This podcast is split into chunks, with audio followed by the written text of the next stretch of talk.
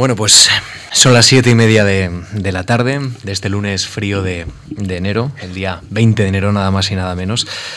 Muy buenas tardes, eh, gracias por acompañarnos, señor Elías.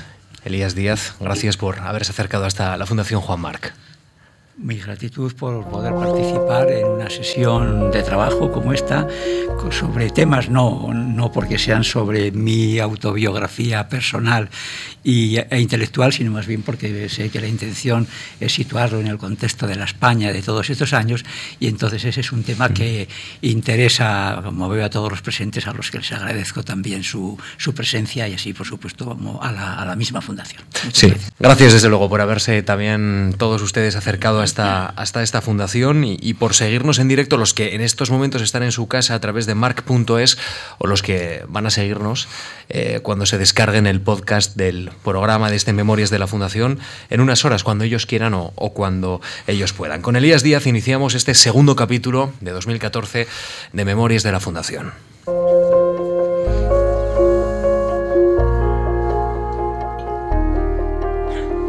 Radio March Memorias de la Fundación.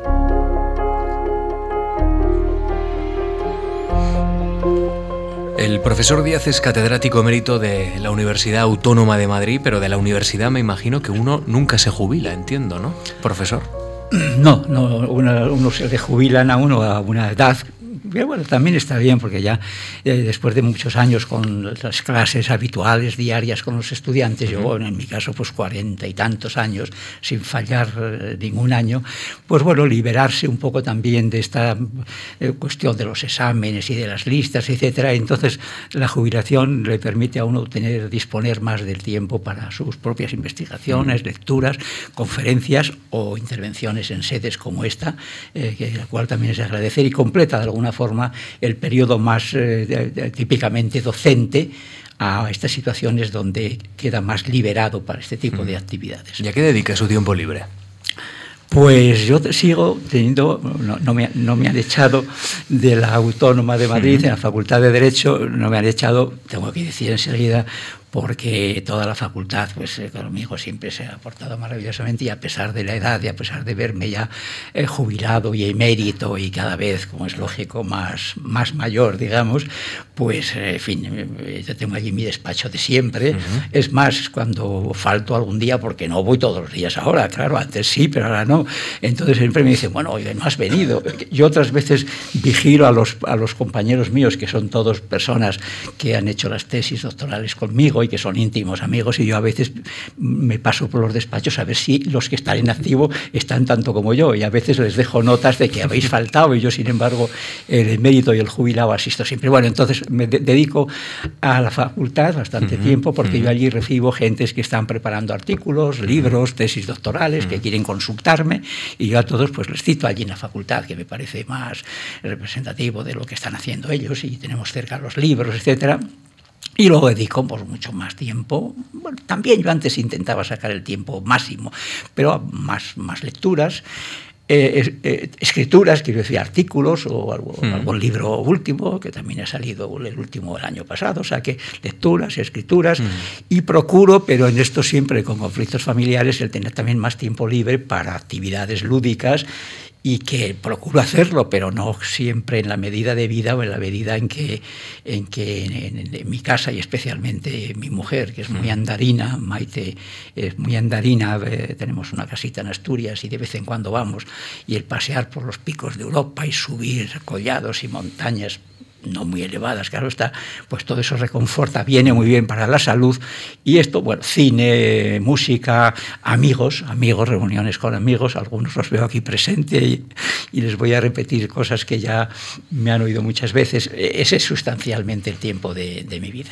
Profesor, eh, dígame, algunos títulos de última, alguna novedad que ha incorporado a su biblioteca en los últimos meses, que, especialmente le haya sorprendido. Bueno, eh, eh, bueno, me ha sorprendido, aunque conocía yo antes de empezar la excelencia del libro. Citaré, por ejemplo, el libro de Tony Judd, el, del siglo, el testigo del siglo, algo del siglo, es decir, que narra pues toda la historia, intelectual, fantástico, es una obra impresionante, toda la historia de un intelectual como es él, traspasando de Inglaterra, Alemania, Francia, Estados Unidos, viviendo por lo tanto los diferentes ambientes.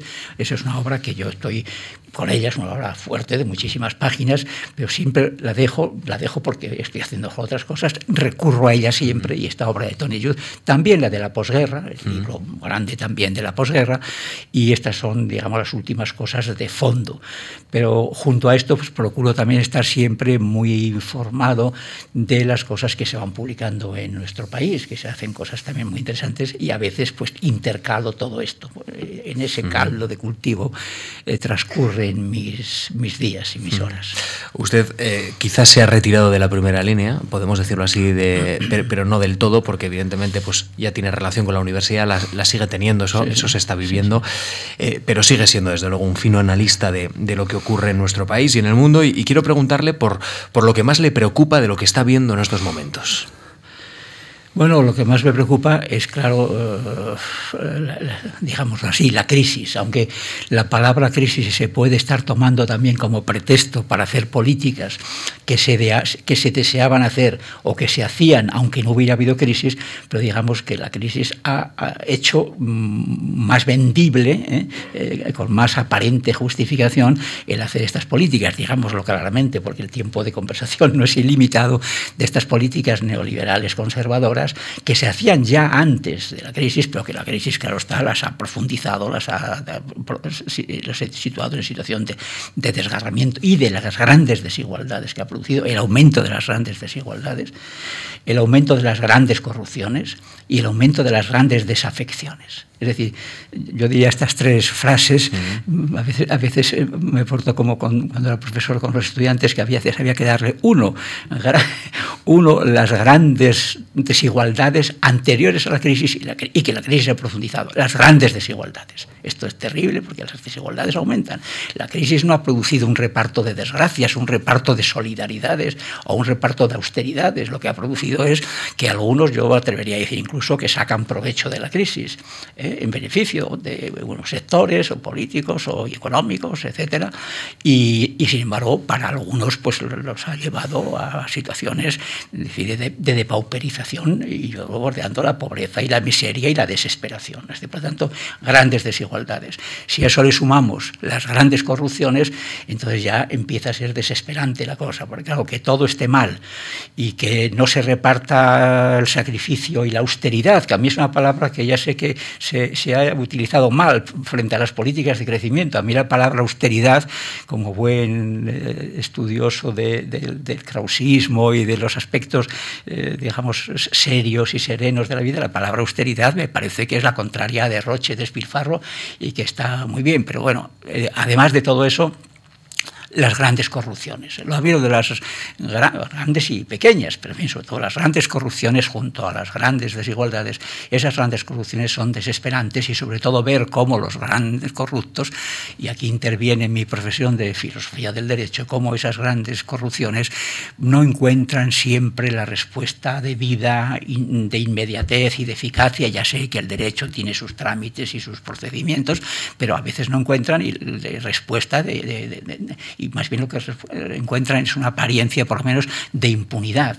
Claro, esto desespera y Tercera cuestión, las grandes desafecciones, las grandes deslegitimidades. Es la gente deja de creer y todos son iguales. A veces los mismos políticos se encargan acusando uno a otro y otro a otro sin hablarnos de las propuestas positivas. Y una es una cosa que he hecho de menos, que muchas veces los partidos políticos, no digo que no hagan crítica del otro, sí hay que hacer la crítica, pero a veces se agotan en la crítica uno del uno y el otro del otro, sin darse cuenta que, que la gente que está escuchando dice todos iguales y además todos corruptos, pues si lo dicen unos, lo dicen otros, pues todos iguales. No es cierto que sea todo igual, ni todos sean corruptos, por supuesto, hay gente muy noble y muy, eh, muy, éticamente importante, que, no es así, pero la impresión que se puede sacar. Por lo tanto, eso a mí sí me preocupa, esa tríada de elementos que se han, eh, que se han ahondado eh, con, con, la llamada crisis. Digo con la llamada porque algo, la palabra crisis, todos sabemos que es una palabra griega que, que se utiliza solo en la crisis, no se vive permanentemente, no se está en crisis permanente. La crisis es el momento en que la enfermedad hace crisis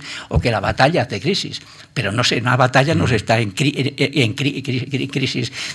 hay, momentos de la guerra mundial. Dicen, no, ¿cuándo fue el momento de la crisis? Pues, pues la invasión de, hablo de la Segunda Guerra Mundial, la invasión de, los alemanes y, el invierno del 42, cuando se detienen ya en Rusia. Esto es, ese momento hizo crisis la guerra en el sentido de, a favor de los aliados, o qué sé yo, el desembarco de Normandía, pero no se vive en crisis continuamente, y si no, ya nos hemos instalado en la crisis, y hay incluso, para abusar de la palabra tan noble de, de Hannah Arendt, de la banalidad, yo digo, hay incluso el riesgo de una banalidad de la crisis, una banalización de la crisis, porque uno va a hacer algo y dice, no, es que ahora con la crisis, y entonces resulta que todo se justifica, cosas que no tienen nada que ver, pues la banalidad de la crisis también.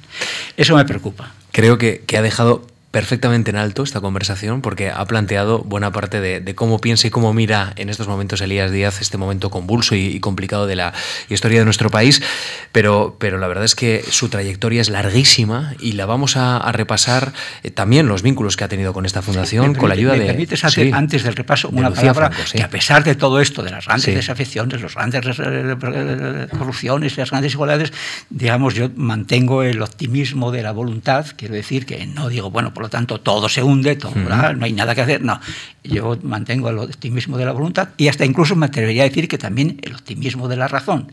¿eh? Eh, por lo tanto, la perspectiva de esto, y para enlazarlo con biografía, es más bien, bueno, optimista, algunos dirán, bueno, mejor realista, sí, bueno, realista, pero con esa carga de la voluntad de que nuestra función es también no solamente llorar y no solamente lamentarnos, o, no solamente mejor que lamentarse, eh, criticar, por supuesto que sí, pero que eso no signifique que eso es lo que lleve a la pobre gente, digamos, a decir, bueno, luego estos señores que están allí, que, toda su vida han estado 40 años leyendo y eh, investigando y, en enseñanza, resulta que no tienen más que decirnos que esto está muy mal, porque ya lo sé yo que estoy muy mal porque no tengo un, tengo un salario mínimo o no tengo trabajo.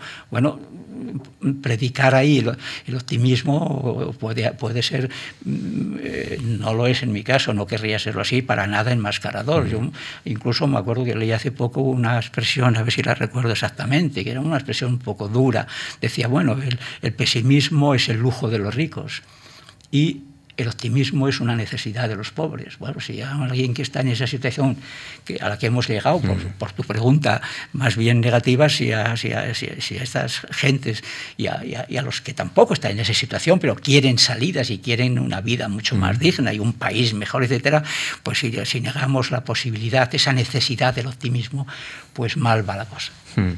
Vamos a escuchar esa parte de esa biografía para que nuestros oyentes y espectadores hoy en la Fundación Juan Marc contemplen la trayectoria de Elías Díaz y, luego empezamos a comentar algunos aspectos muy concretos para enlazar esto que, comentábamos de, de memoria y vida.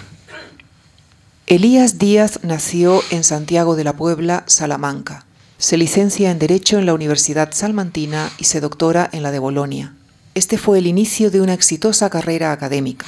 En la actualidad es catedrático emérito de Filosofía del Derecho en la Universidad Autónoma de Madrid y doctor honoris causa por las universidades Carlos III de Madrid, las de Granada y Alicante y la de Milán, Italia. En 1962 obtuvo una beca de la Fundación Juan Marc para el estudio del Estado Social de Derecho y en 1970 otra para completar la memoria La Sociología del Derecho en España, Evolución Histórica y Desarrollo Actual. Es autor de obras de referencia en el ámbito académico y en el ensayístico en general. Ha sido director del Centro de Estudios Políticos y Constitucionales y ha obtenido multitud de premios y reconocimientos, el más reciente, el Premio Internacional de Ensayo Caballero Bonal. Elías Díaz trabajó estrechamente con el profesor José Luis López Aranguren. Con Joaquín Ruiz Jiménez contempló el desarrollo de cuadernos para el diálogo y experimentó en primera persona las dificultades para asentar en España la cultura democrática. Por muchos es considerado como uno de los promotores del pensamiento pluralista, crítico y democrático. Este es el hombre. En los próximos minutos vamos a conocer también a, la persona y, su obra en estas memorias de la Fundación. Y si, si, me permites, Elías, hemos invitado a esta conversación a Leonard Cohen. Su último disco se titula Oda Ideas, Ideas Antiguas. Y, precisamente de esa transición entre, entre lo antiguo y lo nuevo vamos a hablar en los próximos minutos. Muy bien elegido.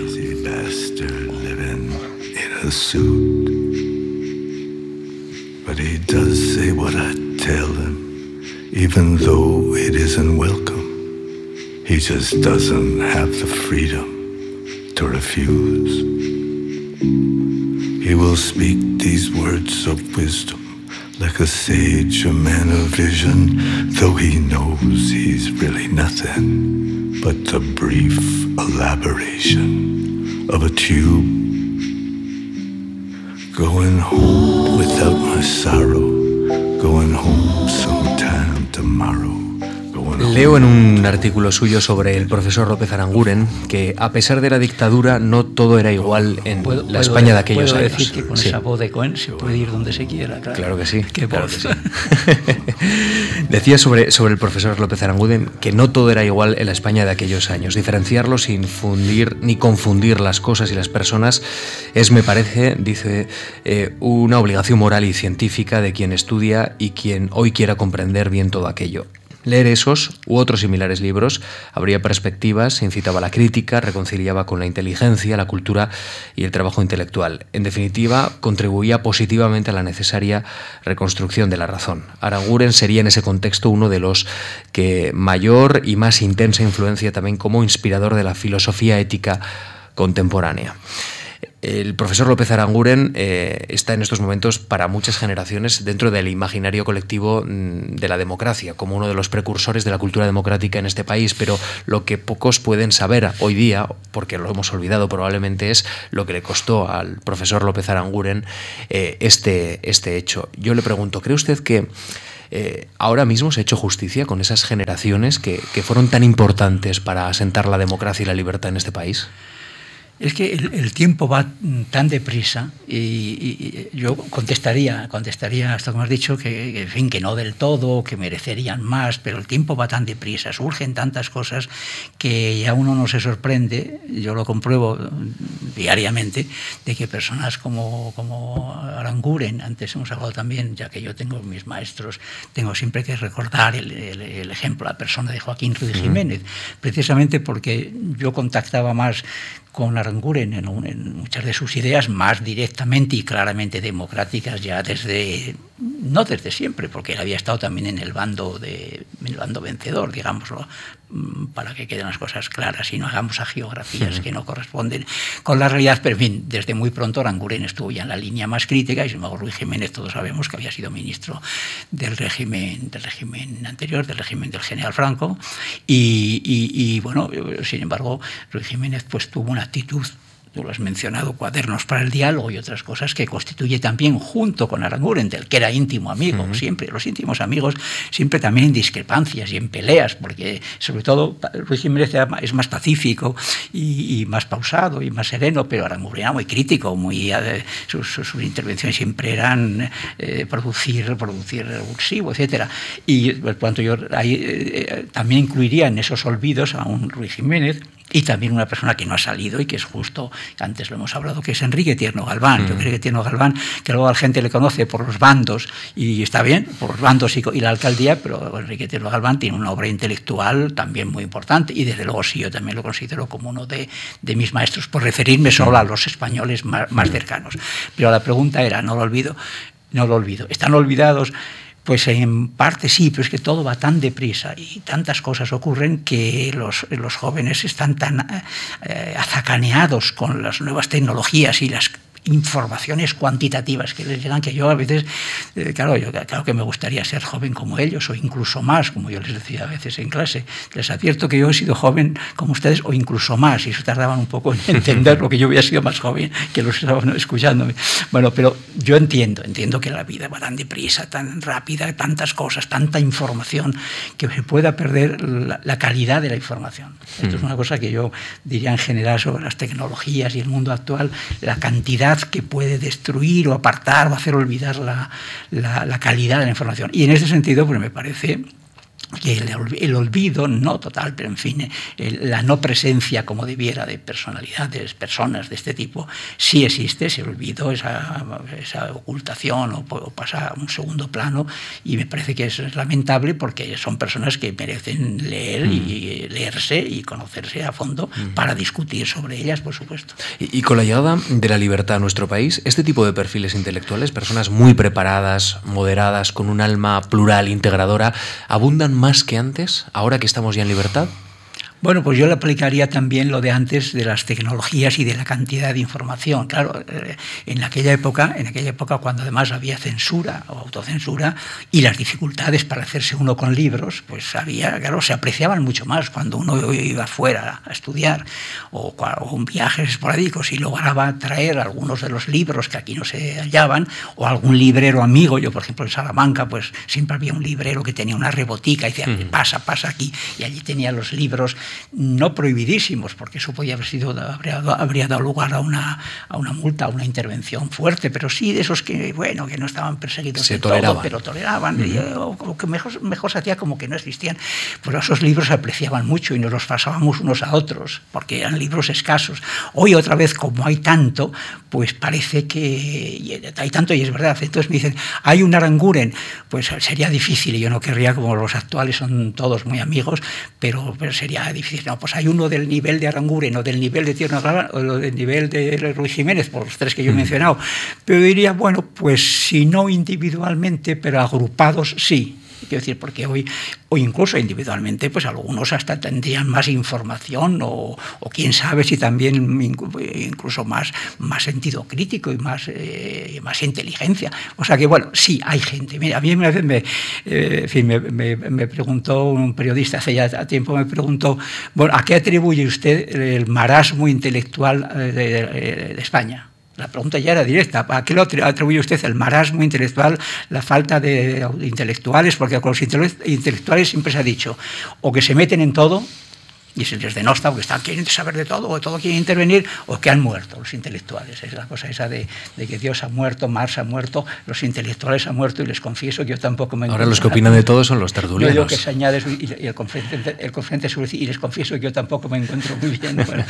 entonces, quiero decir, en esa, en esa situación pues la verdad es que eh, existe, existe gente. Igual yo a este periodista le contestaba cuando me decía a qué se debe el marasmo, es decir, la falta de intelectuales en España.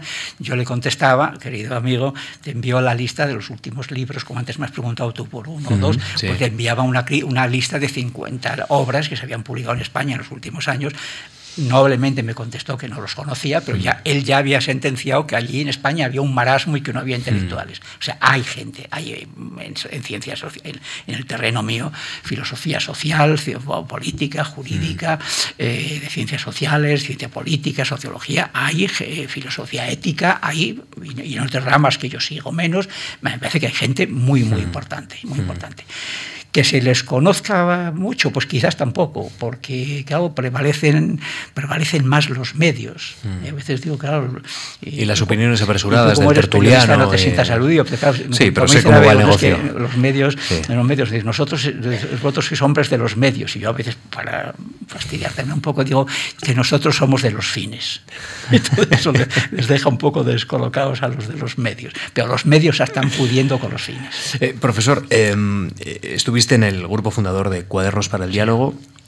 ¿Qué recuerdas de, esa etapa, de esos debates que eran inéditos en la sociedad española? Pues eh, que, era muy pronto para lo del diálogo. Digamos que a los jóvenes en ese momento los diálogo, el diálogo nos sonaba como un poco débil, un poco débil porque nosotros queríamos más, queríamos la crítica contundente para dejar clarísimo ya que aquello era una dictadura y Luis Jiménez con más, con, más distancia y, más perspectiva, eh, sabía que salir de aquello no bastaba decir hay que salir de la dictadura, pero ¿cómo se puede salir? Bueno, pues decía él, a través del diálogo. O sea, la palabra diálogo, que hoy está generalizadísima, yo aquí diría que el copyright mm, debería de eh, reclamarse, porque cuando salió Cuadernos para el Diálogo, a los jóvenes nos parecía mm, ceder demasiado.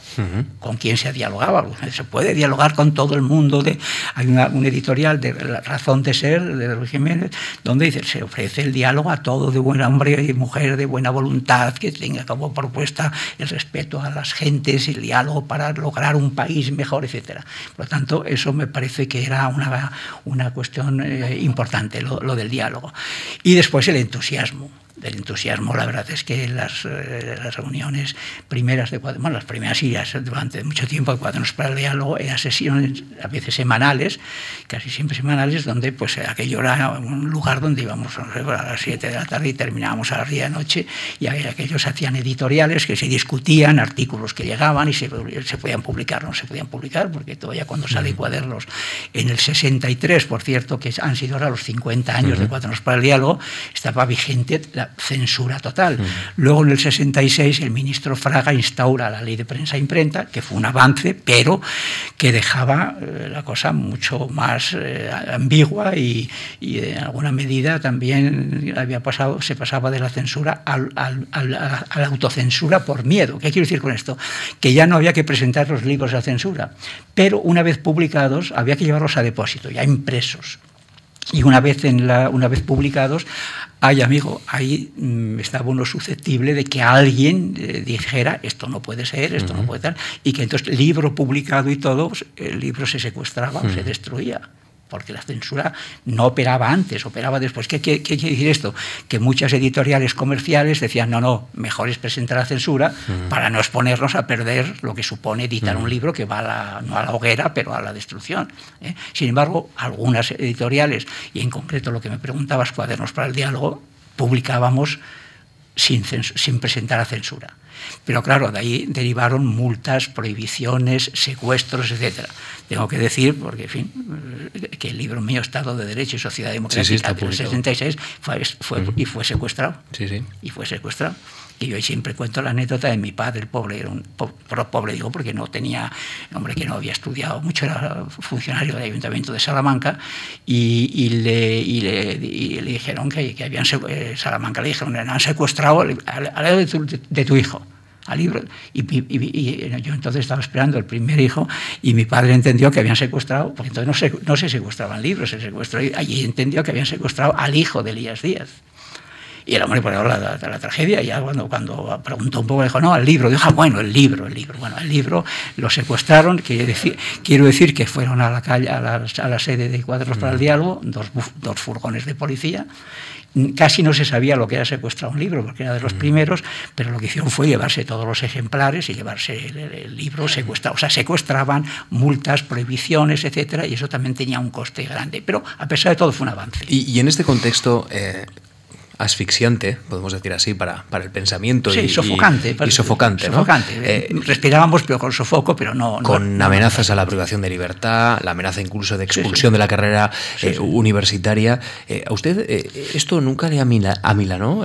¿Nunca le produjo cierta sensación o tentación de abandonar y, y ir al exilio, por ejemplo, donde, bueno, pues uno podía desarrollar sus funciones de forma mucho más cómoda. Yo, yo, lo he pensado, y a veces pienso pues, que qué insensatos éramos, porque claro, porque sí, porque no teníamos nada, de, de, mí, del entorno, no teníamos nada. Yo era, yo era ayudante eh, de Luis Jiménez, pues, con un sueldo aquí, profesores, que, que un sueldo mínimo y, yo daba clases donde podía en mil sitios para completar el sueldo y luego ya saqué la adjuntía, que también seguía siendo un sueldo mínimo, pero es verdad que somos, unos, unos insensatos, pero mm, es que eso se convirtió sin, heroicidades, porque lo que se jugaba uno no era ya como los primeros tiempos de la, dictadura, que eran ya cuestiones de vida o muerte o de penas de largos años de cárcel.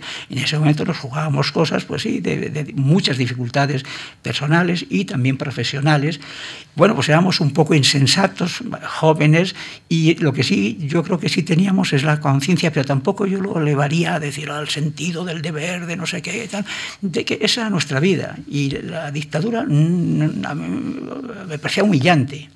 Eh, aparte de, las, de lo grave de las dictaduras, que son las muertes, las persecuciones, las grandes, las cárceles, las torturas, aparte de todo eso, que yo no, lo, no lo pasé nunca, ni tampoco mi familia, pero, pero era una humillación, el sentido de la humillación, de que le hmm. estaban mintiendo a uno eh, eh, despreocupadamente, diciendo, bueno, podemos decir lo que queramos, como estos no se van a enterar y si se enteran peor para ellos, pues bueno, reaccionamos eh, contra eso, quizás por, con el sentido del deber, de, de, que eso era lo que teníamos que hacer, era lo que era, era, lo que era nuestra vida y estábamos, sí, pues la verdad que sufriendo también esas cosas, pero mm, no quiero extenderme mucho en esto, pero que, que nos salvaba el decir, bueno, pero, uno volvía a su trabajo. Yo creo que el trabajo, el trabajo en el buen sentido le hace a uno libre y le dignifica. Yo, pues bueno, venían estas cosas, pues si uno pues, se volvía a sus libros y como los libros y, y las experiencias y los contactos, los amigos que éramos, era muy reconfortante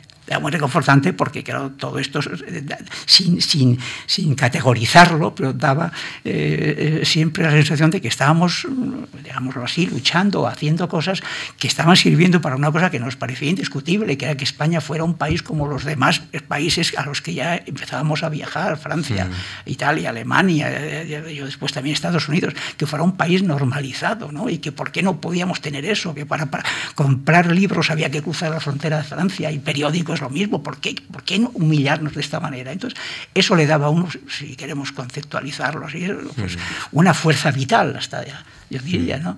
Y la sensación de que eso es lo que, había, lo que teníamos que hacer. Bueno, ya fueron años, claro, eh, pues, de los 60 años hasta los, hasta los 30 y tantos, 40, aquello fue abriéndose posibilidades y yo mismo, después de siete años de unas oposiciones que duraron siete años, unas oposiciones mías duraron siete años, llenos de procedimientos penales, judiciales, amenazas, no sé qué, bla, bla, bla, bla, bla, al final logré sacar la cátedra y bueno, ya con eso tenía el panorama, digamos, también familiar, porque todo esto yo ya me, había casado, teníamos hijos, pues ya una situación en la que podíamos vivir y luego gastábamos poco, no teníamos nada, gastábamos muy poco. Vamos a hacer una Éramos austeros en el sentido de eso.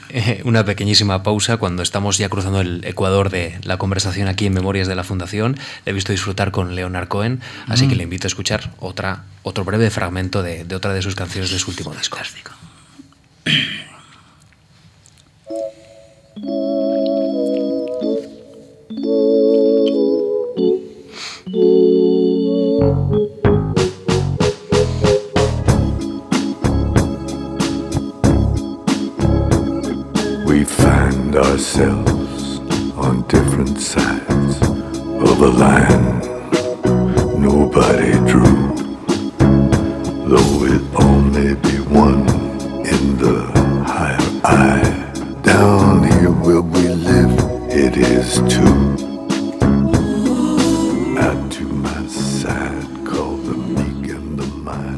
reciente informe dibuja un panorama duro en, en nuestro país, pero siguiendo un poco la estela que, ha planteado de cierto optimismo, creo que no es desolador. Los ciudadanos están cansados de los políticos dentro de esta conceptualización de la crisis de la política que estamos sufriendo en la actualidad, pero no de la participación en la política. Ellos consideran que la política es útil para resolver los problemas, pero los políticos no lo solucionan. Eh, usted que, reflexiona eh, sobre esto, yo le quiero plantear, ¿hay algún tipo de nueva participación política que va a dejar esta crisis eh, tan larga y duradera con efectos efectos tan, tan claros sobre la sociedad española? ¿Efectos políticos sobre la sociedad española? Bueno, yo sobre eso lo primero que querría decir, que, hay, que porque también a la sociedad civil, por decir instituciones políticas y sociedad civil, para entendernos estos grandes sectores, yo eh, tampoco el dogmatismo sobre la sociedad civil. Es decir, no todo es bueno allí y no todo es absolutamente malo en la zona política. Hay que ser un poco también más, más eh, digamos, racionales y, discriminatorios para no confundirlo todo.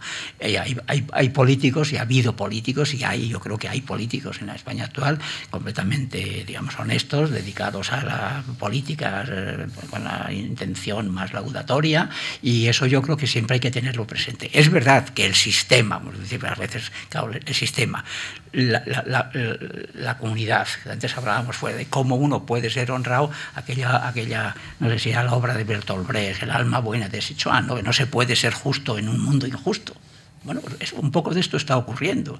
¿Quién puede ser justo en un mundo donde lo que predomina es la corrupción, la injusticia, etcétera? ¿Y quién puede ser justo, digamos, para no irme de la pregunta, ¿qué, político puede ser justo, qué político puede ser honesto, eh, honrado y serio eh, en un mundo de la política donde parece que se han cruzado transversalmente todas las corrupciones y yo diría incluso de las imbecilidades y de las pauperizaciones mentales, no todas, pero en fin, muchas. Es decir, que ser político es uh, algo que hay que salvar a los que no son así, pero hay que hacer fuerte la crítica y la persecución, por qué no decirlo, de los que han sido los causantes de toda, de toda esta situación del, deterioro, del deterioro de la política.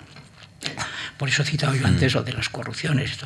Eh, la sociedad civil, la sociedad civil, eh, yo hace años, un, libro mío ya posterior, de los años 90, en que yo hacía un poco el parangón entre, entre instituciones jurídico-políticas y sociedad civil, que entonces y ahora representados por los que entonces eran nuevos movimientos sociales, pero que hoy ya no son tan nuevos, pero en aquel momento casi lo eran. Bueno, movimientos feministas, movimientos vecinales, movimientos pacifistas, eh, ecologistas, es decir, movimientos de la sociedad civil que tienen que estar, y está muy bien, que estar siempre presentes, vigilantes, porque junto a, los, junto a las instituciones jurídico-políticas. Yo como, como profesor de Derecho, y además porque lo creo sinceramente, sin buenas instituciones jurídico-políticas no hay nada. No hay nada, hay caos y hay lo que se quiera, pero no hay nada, o aprovechamiento en la sociedad civil de los peores, porque pero a su vez en la sociedad civil que hay cosas fantásticas como esto, los movimientos sociales y la gente que está luchando por causas nobles en la sociedad civil, pero en la sociedad civil a su vez hay mucha maldad también de mucha gente, incluso los que se aprovechan ahora recientemente. A mí me da eh, furor el ver cómo los que han salido, por ejemplo, esto del Gamonal, a, una protesta, en fin, muy, muy razonable, razonable y, con mucho, y con muchos elementos realistas de, preferencias sensatas de la gente, al final resulta que, que, se ven coronados por estos bárbaros que les da igual una cosa que otra, rompiendo cosas, quemando, etc. Bueno, por tanto, eh, eh, son esos dos sectores. Yo diría, ni maldad absoluta, y de esto lo tengo en ese libro de los años 90, ni maldad absoluta de las instituciones jurídico-políticas, ni de hecho y sobre todo no, de, y no, sobre todo no prescriptivamente, no, eh, y, y, tampoco de la sociedad civil, porque si no tendríamos una paradoja, que la gente es muy buena, muy buena, muy buena en la sociedad civil, que hay todo el mundo es benéfico, solidario, pacífico, dispuesto a entregarse a los demás, hay muchos de estos, pero otros que no, otros son egoístas, porque la gente sale de la sociedad civil también, y se podría decir, una, la sociedad civil es buenísima. Y luego hay una especie de transfiguración mística que en el momento que le nombran un cargo político se convierta en un sinvergüenza. Eh, bueno, un poco, de, un poco de evitar las extremosidades, estas que se dice que a veces son propias nuestras. Yo creo que son propias de más gente, pero hay que evitar esas extremosidades. Y además hay una cosa, los dos sectores son completamente, completamente necesarios. Sin un Estado de Derecho, sin unas instituciones, sin una eh, eh, organización de los poderes seriamente hecho, eso, sin eso no funciona nada. Y sin embargo, profesor, hay un cansancio ahora mismo por parte de muchos ciudadanos que, que, ven lejanos a sus instituciones, eh, de las más altas a las más bajas. Hay un descrédito eh, por parte de, eh, digamos, de muchas de ellas. Y, yo le quiero preguntar, ¿cómo se puede revertir esto? ¿Cómo podemos lograr acercar al representante con el representado a las instituciones con los ciudadanos. No sé si hay una hoja de ruta, quizá esto es mucho decir, pero algo hay que hacer. ¿no? Por de pronto, luego seguimos porque la pregunta mm. es de más hondo calado. Yo quería decir sobre esto una cosa, eh, que es una, es una frase, pero bueno, es ¿Cuál es la solución de esa ruptura, de esa dicotomía de las instituciones y la sociedad civil? Mi frase es, eh, ya digo que es una frase, homogenización crítica de ambas. Homogenización crítica entre ambas. Es decir, que no pueden permanecer aisladas, ¿eh? y diciendo lo que yo acabo de decir, que no, que sociedad civil muy buena, instituciones todos muy malos. No, tiene que haber una homogenización crítica de ambas. La sociedad civil vigilando continuamente y actuando sobre las instituciones. Porque si la sociedad civil, si la sociedad civil no actúa vigilante sobre las instituciones, las instituciones se petrifican, se alquilosan, se corrompen hay grandes posibilidades de que eso ocurra. la vigilancia de la sociedad civil en su sentido más amplio hace que las instituciones tengan que estar en esa actitud también de guardia y vigilante. Pero a su vez, sin instituciones, solo con una sociedad civil abandonada a sí misma y que decidan, eh, se decida de una manera o de mañana de otra. Es decir, estas formas de democracias plebiscitarias o de democracias Cuidado, toda esa democracia, porque no, hay por qué ir aquí a una definición de democracia, pero la democracia es representativa y participativa. Y también añadamos que algún periodista se entusiasmó un día porque alguien había dicho que existía la democracia deliberativa. Y se pasó, y se pasó toda la mañana diciendo, la democracia deliberativa, deliberativa cuando hay libros y libros y libros sobre, sobre esto. Hay, hay que leer, hay que leer también, porque la democracia representativa y participativa, conexión, homogenización crítica entre una y otra. ¿Y cómo se hace eso? Pues como luego tantas cosas se hacen, que es con educación y cultura. Pero la iniciativa de quién tiene que partir? De los dos de los dos. o sea, la homogenización crítica. Tiene que partir de los dos. Es decir, que hay que, reconstruir espacios comunes entre, entre ambos. Comunes, ambos o, sí, comunes, o por lo menos de que ninguno de los dos crea eh, lo que yo estoy criticando, de que una, una, es, la bondad y la otra es la maldad. el, el, libro mío se llamaba De la maldad estatal y la soberanía popular. Le puse un título atractivo, provocativo, para, probar, para intentar probar que no hay una maldad estatal. el Estado ha sido un elemento civilizatorio el Estado ha sido un gran invento, bueno, se puede decir desde siempre, pues bueno, no soy yo el que voy a hacer aquí la historia de lo que hoy llamamos Estado, pero yendo al Estado moderno, el Estado es un, mecanismo civilizatorio importantísimo y de organización solo cuando falta. Ejemplo, estos países que decimos de frustrados, no sé cómo se llama, Somalia, donde no hay un Estado. fallidos. Bueno, eso es fallidos, fallido es la palabra. Bueno, eso es volver a la situación pre-jovesiana.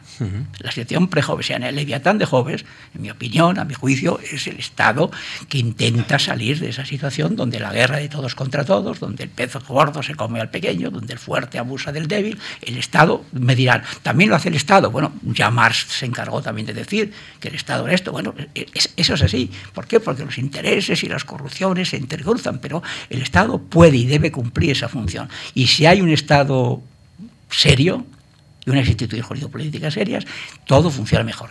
Pero a su vez, la viveza, porque están menos comprometidos, el Estado tiene sus ritos y tiene sus formas y sus procedimientos. Los jueces tardan a veces más de lo debido y las leyes se hacen pues también cuando... Eh, es una máquina más lenta, es una máquina más lenta, pero es una máquina eh, implacable y, completamente necesaria. Y sin embargo, la sociedad civil está más libre, está más liberada y por lo tanto, si se me pregunta, yo he dicho los dos a la vez. Sí. Pero si se dice, bueno, pero ¿dónde la iniciativa más? En la sociedad civil.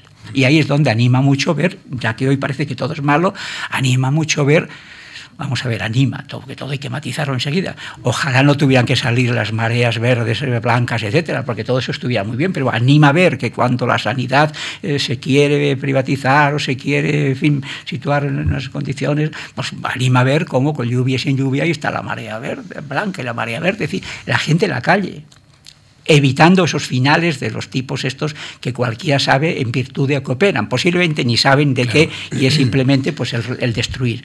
Y hay en la sociedad civil y en estas, en estas, en estos, la, gente en la calle, eso es, por ejemplo, eso es un, dato importante, en mi mm. opinión, de optimismo de la voluntad y de la razón. El que la gente no esté en la casa hace unos años, porque se nos olvidan las cosas, hace unos años, porque el mal no ha empezado hace cuatro días o solo con la crisis, hace eh, tiempo decíamos, ah, es que es imposible los estudiantes estaban pasotas y había un riesgo de que esa aparente opulencia o falsa opulencia de aquellos años, del derroche, del gasto sin control, etcétera, bueno, y como parecía que había de todo y para todos e ilimitadamente, pues se pudo haber creado un consumidor eh, satisfecho, o bueno, insatisfecho porque siempre quieres más, o el estudiante o el, joven que tenía el trabajo, dejaba un trabajo, cogía otro, no sé qué, y entonces se podía crear esa situación de que la política pasotismo. Hoy yo creo que no hay pasotismo, ahí, si me permite la expresión en esta mm. sala, hay cabreo, hay cabreo, hay furor, hay rabia, pero la gente está en la calle y, si en la calle está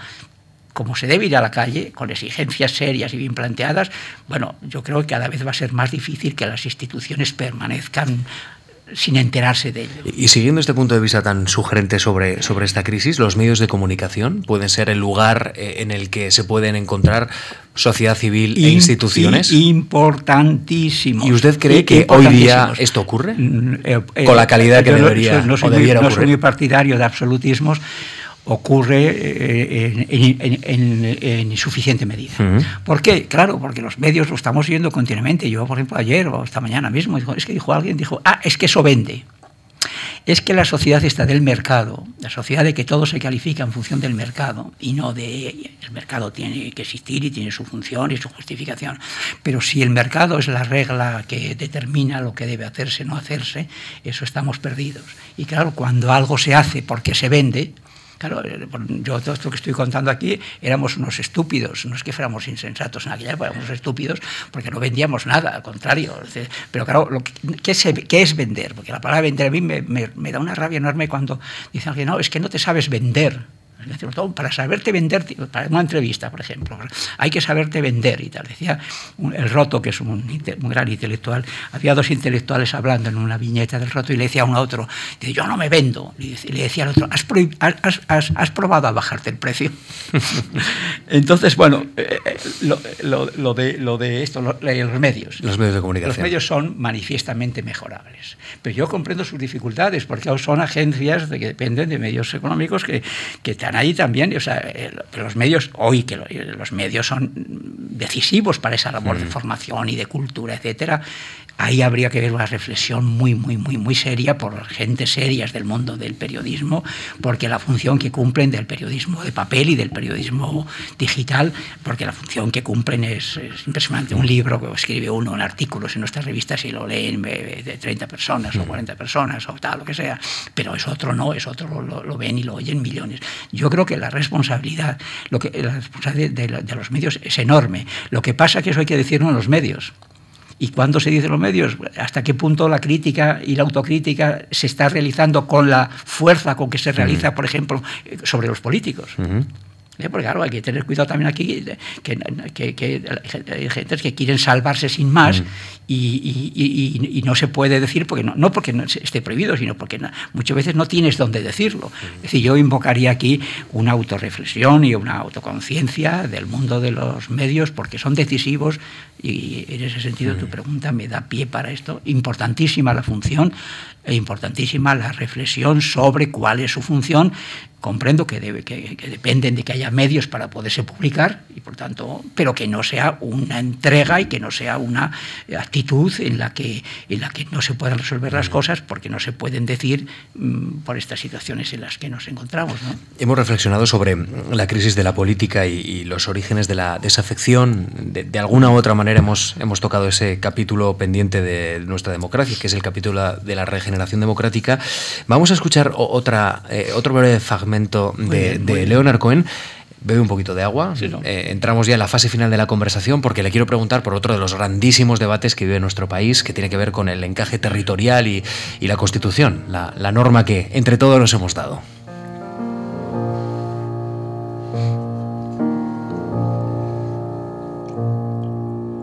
Show me the place. where you want your slave to go. Show me the place I've forgotten I don't know. Show me the place, for my head is bending low. Show me the place where you want your slave to go. Show me the place Help me roll away the storm. Show me the place. Usted fue director del Centro de Estudios Políticos y Constitucionales y en la actualidad eh, hay quien defiende cambios constitucionales de calado para abordar y resolver el debate territorial. Eh, en su discurso en Navidad, eh, el rey habló de la posibilidad de actualizar los acuerdos de convivencia. Lo, lo dejó ahí, digamos, en el ambiente. Actualizar los acuerdos de convivencia. En su opinión, ¿Esto hay que abordarlo como hay que reformar la Constitución para adaptarla a los tiempos actuales o no?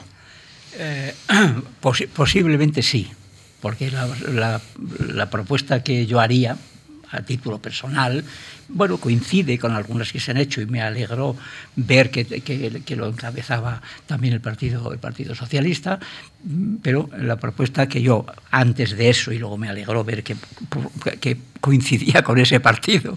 Yo suelo ver, veces se ríe Antonio García Sánchez Mases porque ya me conocen, porque yo dije una vez, decía, no, soy un militante, pero no simpatizante. ¿Eh? Había un grupo de gente que decían todos, no, yo, no, yo soy simpatizante, pero no militante. Y repetían mucho, había la rueda de gente, soy simpatizante, pero no militante. Yo cuando llego a mí ya dije, pues yo soy militante, pero no simpatizante. Bueno, entonces me alegro de coincidir con él y de simpatizar con esa idea. Sí, yo creo que debería, se, pues, se debería ir a una reforma de la Constitución ¿Por qué? Por lo siguiente, porque mi posición no es ni independencia o muerte, no, estoy ignorando, mi independencia o muerte. Es decir, mi independencia es que según del mundo, yo soy muy muy crítico de la muy crítico de la de, fin de, de la posición de la posición de, de, Cataluña, de los independentistas, mm. digámoslo claramente, y por tanto yo no, no, no, estoy en esa para nada para nada en esa posición. Y claro, eh, para estos para estos no haría ni falta, para estos no haría ni falta modificar la Constitución. Adiós muy buenas, nos vamos, ahí se quedan ustedes con su Constitución, hagan lo que quieran. Ahora, si la tesis es de no independencia, no secesión, es decir, sino seguir dentro de una España plural, etcétera, entonces sí había que hacer. Pero por otro lado, tampoco eh, puedo coincidir con la tesis del, del, del inmovilismo o de decir las autonomías y las autonomías el Estado autonómico y no hay nada que tocar. Tampoco coincido. Cuando se hizo, yo estuve en la Comisión Constitucional del PSOE. Existía todas las sesiones que, que, tenían que ver con mis temas, con la economía, otras cosas, pues no. O iba a veces por enterarme, pero bien, en la Comisión Constitucional yo asistía a todas las reuniones. Y allí la verdad es que había la conciencia de que el Estado de las autonomías, que hubo que inventar ¿eh? Eh, bueno, había siempre precedentes, pero hubo que inventar una cosa que era Estados Autonomías, es casi lo que yo propugnaría ahora, que era intentar ver si con el Estado federal, si con un Estado federal se podía encontrar la solución. Y esa vía, que yo creo que no es ni la del independentismo secesionista, pero tampoco decir, aquí no pasa nada, Sí, pasan cosas, sí pasa. Y todo el mundo que sepa lo que es este país, pues pasa que está pasando en el País Vasco, Cataluña especialmente ahora, y sí, están pasando cosas. Y la respuesta no puede ser lo que hicimos en el 78. Cuidado que yo me solidarizo y creo que esa constitución estuvo muy bien, lo que se podía hacer en ese momento. Y, y, y el proceso posterior de la, de la, transición a mí me parece muy positivo, en un balance final me parece muy positivo, pero no se puede decir, no, no hay que tocar nada, no hay que tocar nada, o hacer un pequeño cambio para que las, para que las herederas de la Casa Real, en fin, no, no hay que hacer ningún cambio de tipo sustancial. Como mi tesis es una tesis, de, mi tesis me parece muy solemne, mi posición es de que hay que reformar cosas y en la línea de un Estado federal el Estado federal.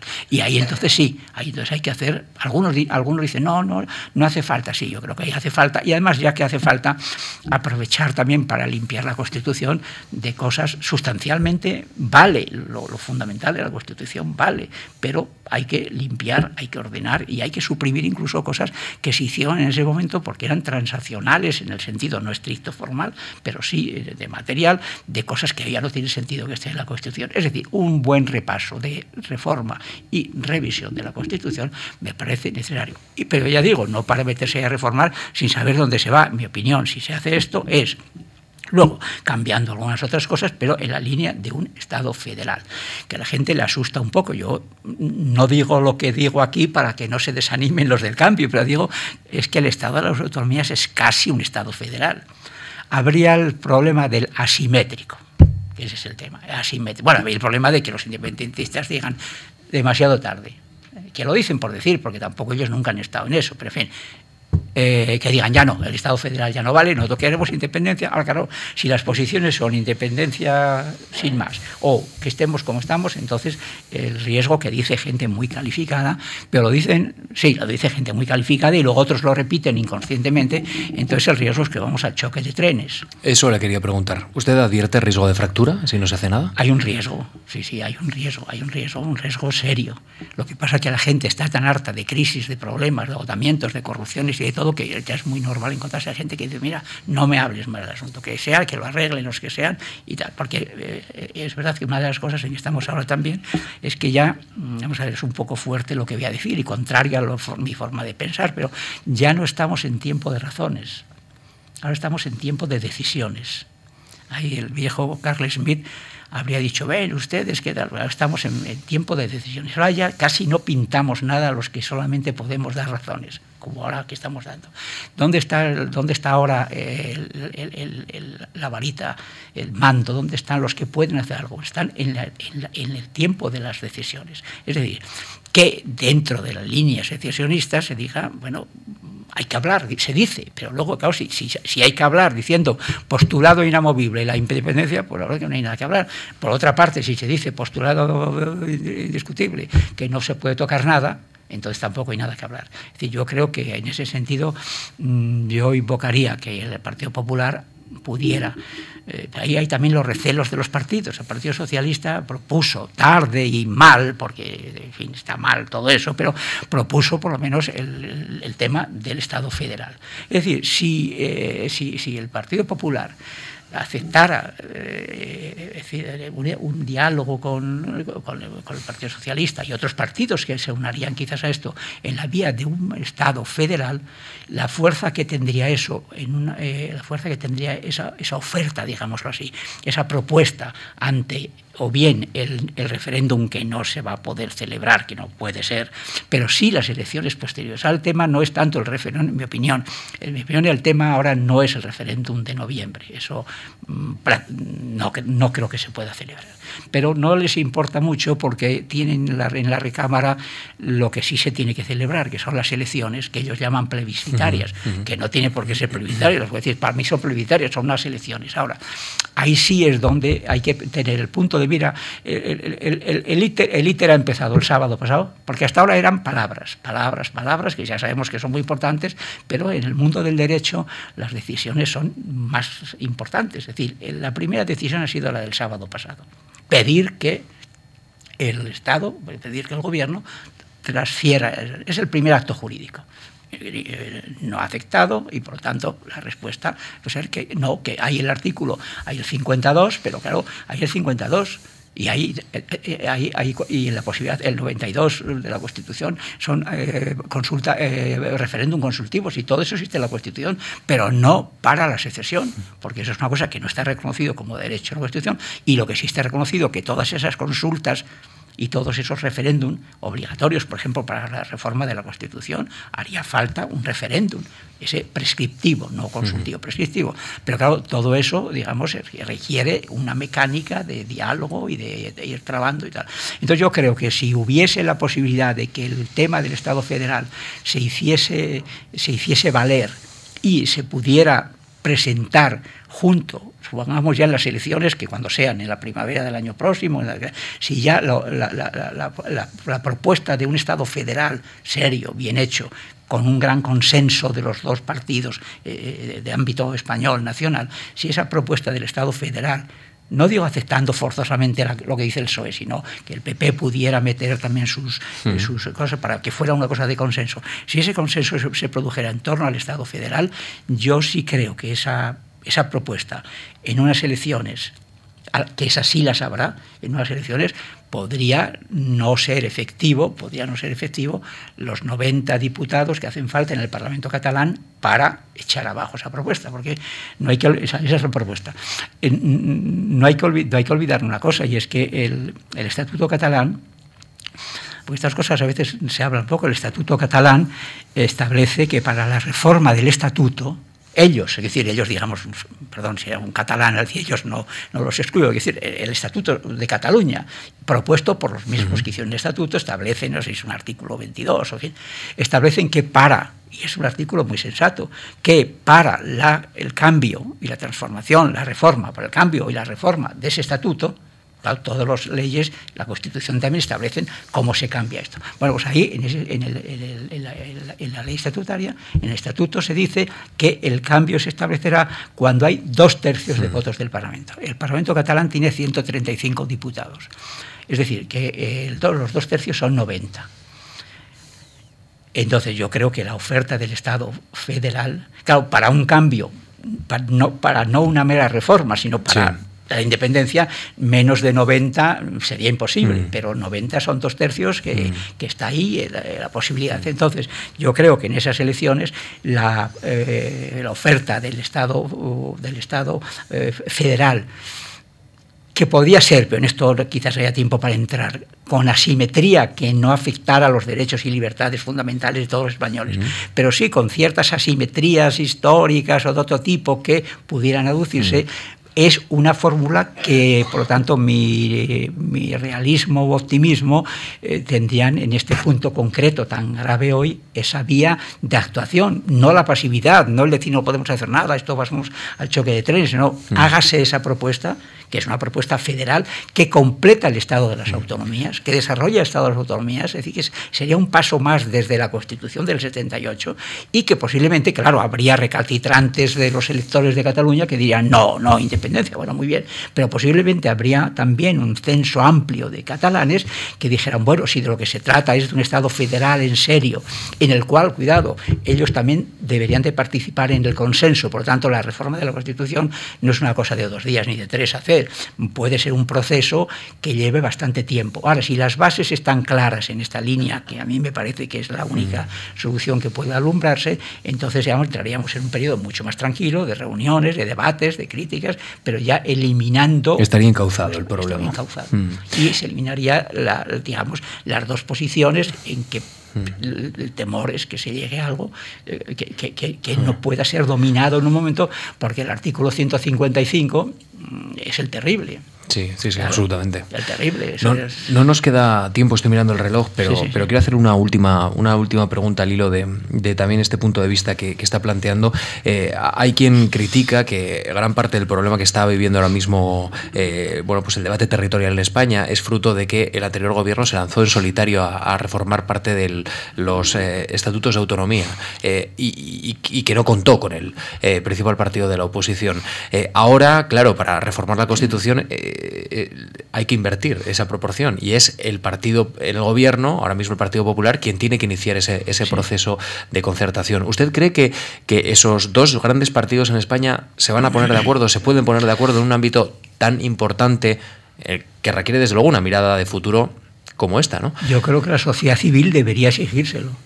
Y al decir sociedad civil me refiero, claro, los votantes de los partidos no dejan de ser sociedad civil eh, en cuanto depositan en la papeleta, sigue siendo sociedad civil. Los votantes, que son la inmensa mayoría de los españoles, de esos dos partidos y los otros partidos minoritarios, deberían de exigir a los dos partidos. Y yo, eh, que quede claro que yo soy crítico de cuando en el gobierno socialista de Zapatero se dieron algunos pasos que no venían a cuento y que estaban mal dados, etcétera. Pero bueno, eso ya es el pasado y pero yo creo que en este momento la sociedad civil debería, la sociedad civil y, los políticos también deberían de exigir un consenso pero, no, pero que se sepa hacia dónde, porque mucha gente dice, sí, que haya consenso, pero ¿para qué? Eh, yo por eso digo, lo concreto bastante, en un Estado federal. Y me parece que de ahí podría salir una nueva constitución, continuación de la del 78 y que daría lugar a otros tiempos también de posibilidades como fueron estas. Yo añadiría aquí, si me permites, para, como veo que es la conclusión, yo diría que ese Estado, junto a otras cosas que habría que cambiar, yo tengo también una tríada, unos partidarios de las tríadas. Yo creo que ese cambio tendría que ser uno, ya que estamos hablando de esto, Estado federal. Dos, Estado laico. Tres, Estado social y democrático de derecho. Es decir, el tercero sería un Estado que se preocupara seriamente de los derechos de los trabajadores y de los no trabajadores y de las gentes que están en el mundo del trabajo en el sentido ya hoy amplio de la palabra, no del, solo ya del, viejo proletariado, es decir, un, Estado social con fuertes derechos sociales, yo incluso llegaría a decir más blindados en la Constitución de lo que están ahora. Por ejemplo, en tiempos la, vivienda. Dijo, ah, ¿de qué sirve que la vivienda esté ahí si luego no? hombre, yo decía siempre, cuando las clases, de las clases universitarias, preguntaba a un estudiante, y decía, bueno, pues mire usted, si quiere, quitamos lo, de la vivienda de la Constitución, pero no se va a arreglar el problema si lo quitamos. Si está en la Constitución la vivienda, por lo menos puede ser una exigencia para el mm. legislador. Bueno, pues yo ahora diría un paso más. Hay derechos sociales también, también diría de las pensiones, por la cuenta que me tiene. Yo diría que seguridad social, pensiones, vivienda, sanidad, educación. Cinco o seis cosas que son el tronco del Estado social y democrático. Subrayo esto por razones que ahora no mm. eh, eh, vine a cuento explicar. Eh, yo creo que eso tendría que estar más blindado en la Constitución. Por lo tanto, una nueva Constitución con un Estado federal asumido también entonces, asumido por una gran parte, grande parte, que yo creo que sí, de catalanes y de gentes del País Vasco. Otros quedarían en independencia, pues siempre estará bien que haya unos independientes y tal, que dentro de 30 años en Europa, pues todas esas independencias se diluyen. Pero bueno, también es cuestión de tiempo. Es que aquí podemos jugarnos, podemos estarnos jugando mucho, mucho, mucho, ¿eh? mucho de lo que nos arrepentiremos, a lo mejor por una razón también, por no saber acotar el tiempo histórico a 20 años más. Me dirán, ah, 20 años, bueno, es que Europa va, va mal, pero va y dentro de 20 años es, no cabe duda que muchas de estas cosas también quedarán. Y por lo tanto, yo creo que esa nueva constitución, con un Estado federal, con un Estado laico, no quiere decir, quiere decir lo que quiere decir, que es no inmiscuir las religiones en el mundo de la política, una buena relación, tal. Estado federal, Estado laico y Estado social, con el blindaje de todos esos derechos sin los cuales no hay vida digna posible, porque la gente lo que no puede vivir es el sobresalto de que en un mundo como el actual bueno, pues el, tema de la sanidad, el tema de la educación, el tema de la vivienda, el tema de la seguridad social no está protegido, lo mismo que está el déficit.